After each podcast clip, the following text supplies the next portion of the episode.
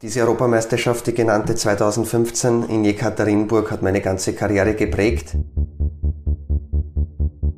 Er hat es im Tischtennis 2015 zum Europameister im Doppel und in der Mannschaft gebracht, ist Sportdirektor des österreichischen Tischtennisverbands und kommt nun im WNRT-Podcast zu Wort. Hallo Stefan Fegerl. Hallo, schön hier zu sein. Die Europameisterschaften stiegen damals in Jekaterinburg in Russland. Welches Bild kommt dir denn da als erstes in den Kopf, wenn du daran zurückdenkst? Ja, ein sehr emotionales. Also diese Europameisterschaft, die genannte 2015 in Jekaterinburg, hat meine ganze Karriere geprägt.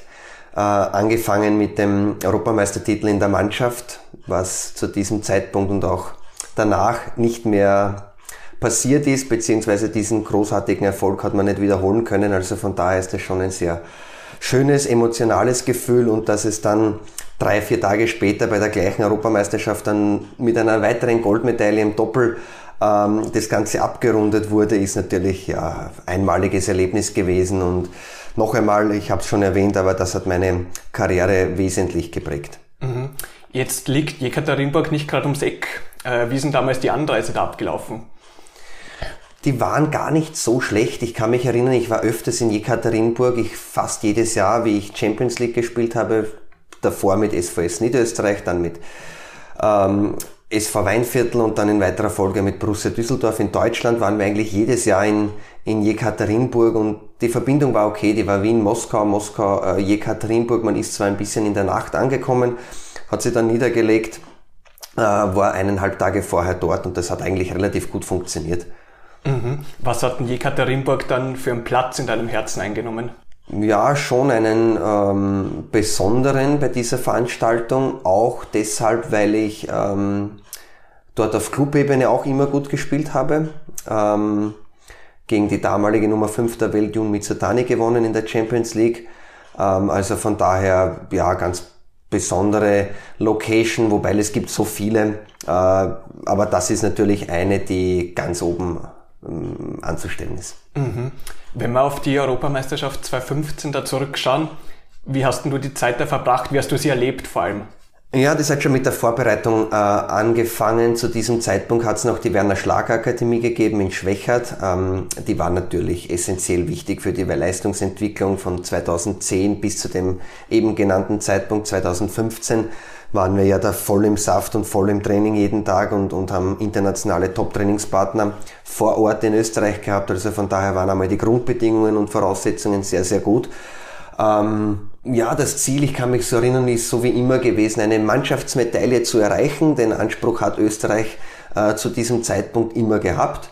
Ähm, haben wir auch viele, viele Jahre auch gewonnen, sind meistens äh, Dritter geworden, Bronzemedaille. Aber Gold haben wir natürlich noch nie gehabt zu dem Zeitpunkt und auch nachher nicht mehr. Ähm, von daher, ja, ich hätte jetzt so sieben, acht Jahre später als Schnellschuss gesagt, äh, von der Vorbereitung her, glaube ich, haben wir alles richtig gemacht. Ah, hat dir der Europameistertitel im Doppel oder in der Mannschaft damals mehr bedeutet? Äh, auf jeden Fall in der Mannschaft, ähm, weil ich immer gerne für die Nationalmannschaft gespielt habe, viele, viele Jahre und es war das auf Mannschaftsebene Nationalteam natürlich der größte Erfolg überhaupt. Und äh, ich habe auch bei diesen Europameisterschaften zu dem Zeitpunkt überdurchschnittlich gut gespielt, habe nur zwei Partien verloren, von, vom ersten Quali-Match bis zum Finale. Ähm, und ja, viele Situationen erlebt, wo es dann 2-2 gestanden ist und die Entscheidungspartie äh, dann gewonnen, weil sonst wären wir nicht eine Runde weitergekommen. Ähm, von daher war das natürlich schon sehr äh, ja, patriotisch, hätte ich gesagt, und wirklich stolz, da jetzt mit der Mannschaft Gold gewonnen zu haben. Und mit diesem Stolz und dem Selbstvertrauen im Rücken, ähm, ja, einfach dann im Doppel locker drauf losgespielt. Und das kann man auch immer wieder erwähnen mit dem Schaum und Dairot, war ein, ein, ein sehr guter, enger Freund und Trainingspartner von der, von der WSA, wie wir sie kurz genannt haben, Werner Schlagakademie. Ähm, wir haben uns immer gut verstanden, haben aber jetzt nie miteinander trainiert, doppel und sind eigentlich aus dem Stand Europameister geworden. Also das ist auch immer eine lustige Geschichte. Ähm, und ja, also so abgerundet gesagt waren das sehr schöne Europameisterschaften. Hat dich der Partner dann überrascht während der Europameisterschaft oder hast du ihn nicht so gut gekannt, dass da keine Überraschungen gab? Äh, ich, wir haben uns so gut gekannt, dass da keine Überraschungen gab. Natürlich Überraschungen hat es gegeben, dass wir uns von Spiel zu Spiel gesteigert haben und, und dann schlussendlich den Titel gewonnen haben. Äh, das schon, aber wir haben jetzt nie wirklich einen Fokus gelegt, okay, wer spielt so, wer spielt so oder wie soll man die Strategie aufstellen. Wir haben uns eigentlich über Jahre lang im, im Training jeden Tag gesehen, haben so oft miteinander trainiert und begleitet, damit wir gewusst haben oder deswegen haben wir gewusst, dass man sich auf die Vorteile äh, vom Gegner oder Partner in dem Fall verlassen kann und die Schwächen oder Nachteile ein bisschen nicht in den Vordergrund rückt oder, oder ein bisschen ausspielen, dass es zu dem Ball oder, oder dieser Situation nicht kommt und das ist uns sehr gut gelungen. Du warst nicht nur bei der, bei der Europameisterschaft in Russland erfolgreich, du warst auch bei den Olympischen Spielen 2016 dabei. Wie groß war denn da der Kontrast zwischen Rio und Jekaterinburg? Ja, die Veranstaltung war natürlich ein ganz anderes Spektrum. Ja. Also das eine ist nur Tischtennis-spezifisch, das andere ist doch global gesehen, alle Sportler, alle Nationen, alle Verbände. Ähm, 2016 waren meine ersten Spiele, 2021 dann in Tokio die zweiten, die waren dann nicht so, ähm, wegen den Zuschauern, nicht so optimal. Rio war natürlich äh, ein großes Highlight, die ersten Olympischen Spielen äh, von mir und ja, zu dem Zeitpunkt, das ist auch schon ein paar Jahre her, ähm, war natürlich der einzige Fokus und das Ziel, so weit wie möglich zu kommen, eine Medaille zu erreichen. In der Mannschaft sind wir ins Viertelfinale gekommen, haben unter anderem die starken Portugiesen geschlagen, haben sie dann den späteren Medaillensieger Deutschland beugen müssen, aber auch hier haben wir das Maximale herausgeholt und, und ich würde jetzt nichts äh, anders machen, auf, auf die Schnelle gefragt. Mhm. Welches war denn das Turnier, wo du sagst, das war das Schönste und das denke ich am liebsten zurück? Ja, das ist lustig. Ähm, das ist ein Turnier nach Jekaterinburg gewesen. Das waren die Polen Open auch 2015 in Warschau. Ähm, das war dann so der letzte Durchbruch äh, von meiner internationalen Karriere. Ähm, jetzt von den Spielen davor bis zum Halbfinale gegen einen damaligen Olympiasieger und regierenden Weltmeister Chang Ike gewonnen. Der war damals die Nummer drei oder vier der Welt und war eigentlich der, der zu dem Zeitpunkt das Maß aller Dinge war, an Titeln gesehen. Und der Sieg und dann der Einzug ins Finale und dann gegen den späteren Weltmeister Van Zendong 4-3 auf Augenhöhe verloren, war wirklich ein enges Spiel und das war dann der letzte Schritt und, und nach diesem Turnier wurde ich dann von Borussia Düsseldorf äh, verpflichtet. Das ist der Verein in Europa wie das FC Bayern und, und Borussia Düsseldorf matcht sich ja immer mit den FC Bayern, wer hat die meisten Titel in der Vereinsgeschichte und ich glaube Düsseldorf hat ein oder zwei mehr als die Bayern, aber das ist schon ein richtiges Prestige, dort spielen zu können und zu dürfen und auf das bin ich besonders stolz. Welcher, jetzt waren wir vor bei den positiven Momenten, welcher war denn der größte Rückschlag, die größte Niederlage in deiner Karriere?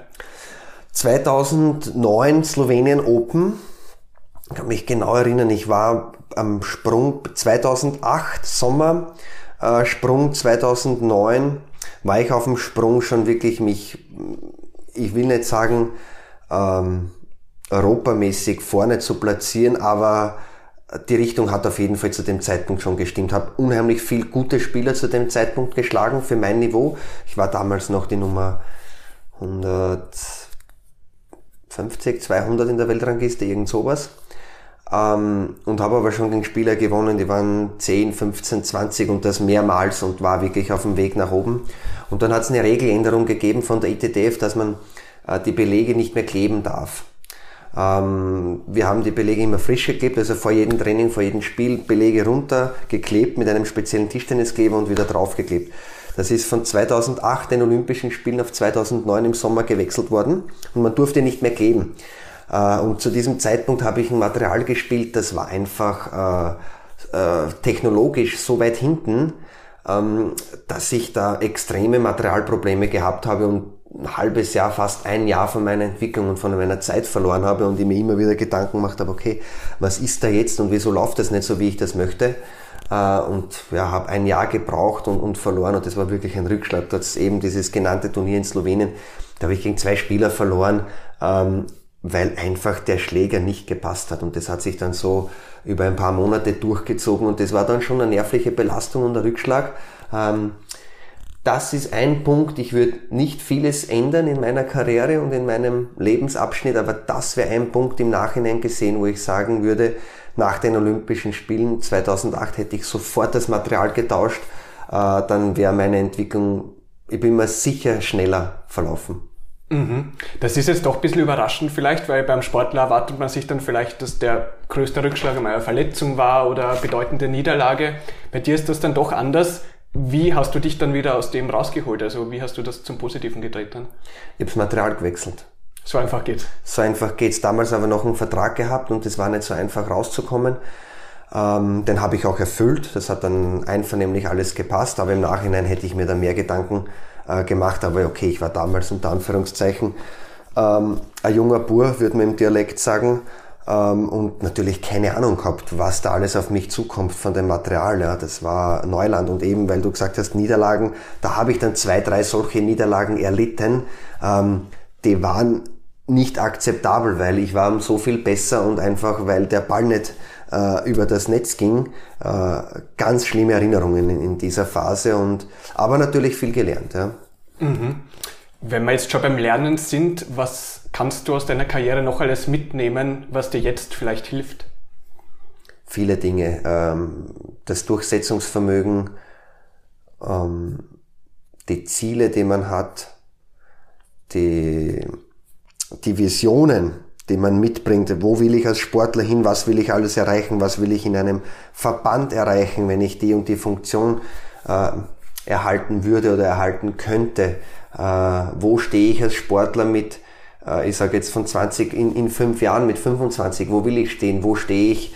Ähm, wenn ich eine Verbandsfunktion habe, wo stehe ich mit dem Verband in fünf Jahren? Also das sind schon sehr, sehr viele Parallelen, äh, die man hier oder die ich für mich persönlich mitgenommen habe und äh, auch aufgrund von meinem Charakter. Ich bin ein sehr leistungsorientierter Mensch, ein, einer, der auch äh, sagen würde, dass Leistung soll belohnt und honoriert werden.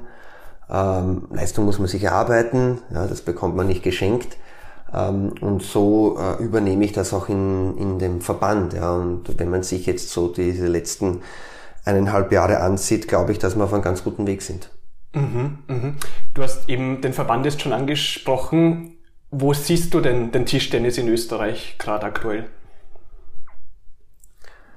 Ja, wir haben eine schwierige Phase hinter uns. Äh, aktuell sehe ich es so, dass wir extrem viele Akzente in den Nachwuchs setzen. Wir haben eine sehr gute Generation äh, bei den Burschen und bei den Mädchen, aber bei den bisschen kleineren, also sprich U13, U15. Ähm, da sind wir wirklich gut unterwegs und das ist mir wirklich ein großes Anliegen, dass wir die jetzt wirklich noch sehr intensiv äh, die nächsten drei, vier, fünf Jahre begleiten bis in die allgemeine Klasse, dass sie dann dort wirklich Fuß fassen können. Und damit man uns eine neue Generation hat mit, mit Spielern, äh, und, und Spielerinnen, kleinen Mädchen, kleinen Buben, äh, die man dann fünf, acht, zehn Jahre lang begleitet, die dann einmal die Fahnen hochhalten für das österreichische Nationalteam. Das ist, glaube ich, ein sehr schöner, äh, sehr schönes Ziel und auch ein schönes Gefühl und ein, natürlich ein ganz großer Wunsch von mir, äh, das auch zu erreichen.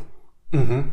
Gibt es da irgendwen, den du gerade im Auge hast, wo du dir denkst, ah, der wird einmal ganz, ganz groß oder die?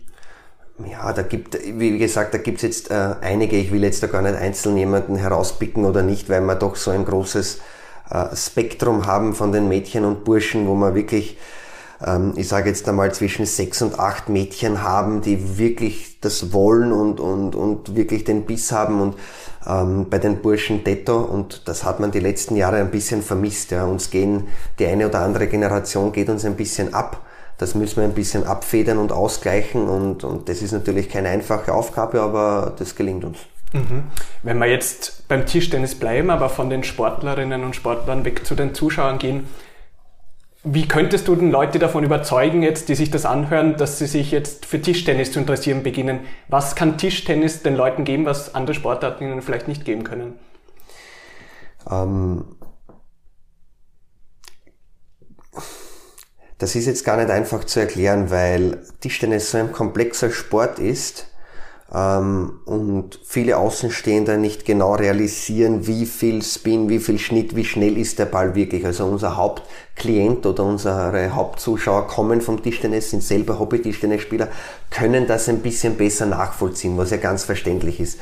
Ähm, nach außen betrachtet ist es schon, was ich ähm, gerne erwähnen möchte und ansprechen möchte, ist, diese Dynamik, diese Geschwindigkeit, diese Schnelligkeit, diese Athletik ähm, je näher man da dran ist und je genauer man das beobachtet, wie schnell die Bälle wirklich sind oder wie oft sich der in der Sekunde dreht, der Ball, ähm, ist das schon sehr, sehr spannend. Und, und als Außenstehender würde ich noch einen Tipp mitgeben, speziell wenn die Sätze so 8, 8, 9, 9, 10, 10, ähm, wie, wie dann die Nervosität steigt ja, bei den Betroffenen. Das ist unheimlich. Ja? Also das kann man wirklich mitverfolgen.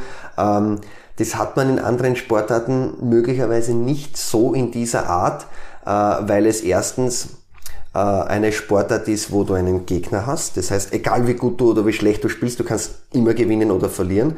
Und auf der anderen Seite musst du aber deine, äh, deine Psyche unter Kontrolle haben. Also die Hand, der Körper, die Beine, das muss alles funktionieren, sonst bringst du den Ball nicht auf den Tisch.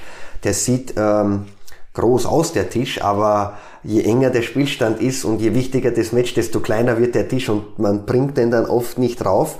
Ähm, was aber für uns Profis äh, ganz ein, ein, normaler Prozess ist, weil jeder ist nervös, ja, und, und einmal führt der, einmal führt der und dann kommt der andere zurück, dann möchte er gewinnen. Ähm, das ist ein Hoch und, und, und Tief und, und Ups and Downs in so einem äh, Match. Das ist wirklich ähm, nicht so einfach zu beschreiben, wenn man sich nicht selbst erlebt oder, oder äh, ähm, teilnimmt an diesem Prozess. Mhm. Dann waren das schöne Schlussworte. Ich bedanke mich vielmals für die Einblicke, die du uns gegeben hast. Wünsche alles Gute. Danke, Stefan Fegerl. Vielen Dank. Danke für die Zeit.